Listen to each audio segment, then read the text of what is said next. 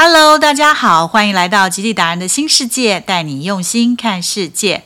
邮轮公司为了因应美国疾病防治中心 CDC 不断更新的规定，以及 Delta 变种病毒疫情的继续延烧，做了许多的宣布和新政策。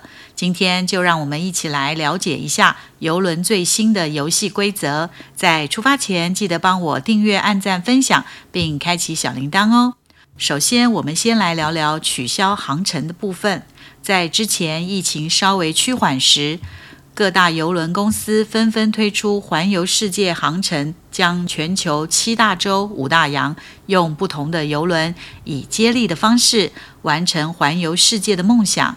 但随着邮轮一一复航，船上确诊数的报告一而再的出现，让邮轮公司急速刹车。纷纷宣布取消明年度的环游世界航程。目前已确定取消的航次如下：喜宝邮轮 C 泵取消原定二零二二年一月十一日出发，为期一百四十五天的环游世界航程，顺延到二零二四年。公主游轮一其中有些船队计划要到明年春天才复航，所以公主钻石号。取消原定二零二一到二零二二年南美加上南极的航线，海岛公主号取消原定二零二一年十二月参与环游世界的两个航程，各大游轮也陆续宣布将复航时间表暂缓。C 泵喜宝游轮延至明年六月，还有 Holland American 和美游轮延至明年春天。邮轮公司依据疫情的程度，随时更动航程。若想要搭邮轮旅游的朋友，必须要随时留意最新讯息。另外，美国疾病防治中心 （CDC） 对全球旅游景点安全警示 （COVID-19） 风险评估等级做了分类，但无论是前往哪一类的级别，都建议先完成两剂的。疫苗接种再前往造访，CDC 分级如下：第四级风险非常高，三级风险高，二级风险中等，一级风险低，风险级别未知，情况未知。目前美国 CDC 将旅游台湾的健康预警列为第一级，而很多游轮造访的景点，像是巴哈马。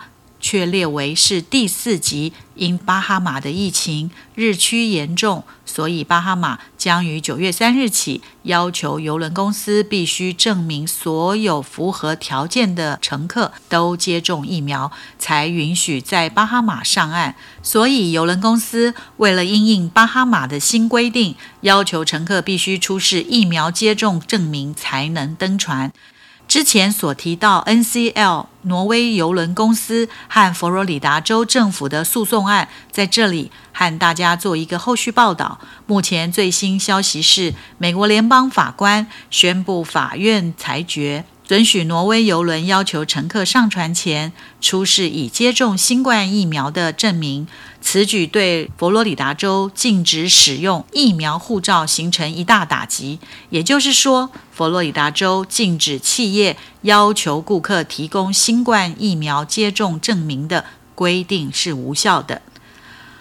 挪威邮轮已于八月十五日顺利出航。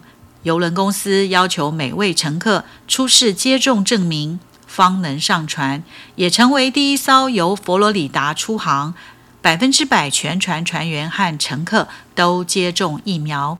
邮轮渐渐复航，但也陆续取消。现在是不是搭乘邮轮旅游的最好时间呢？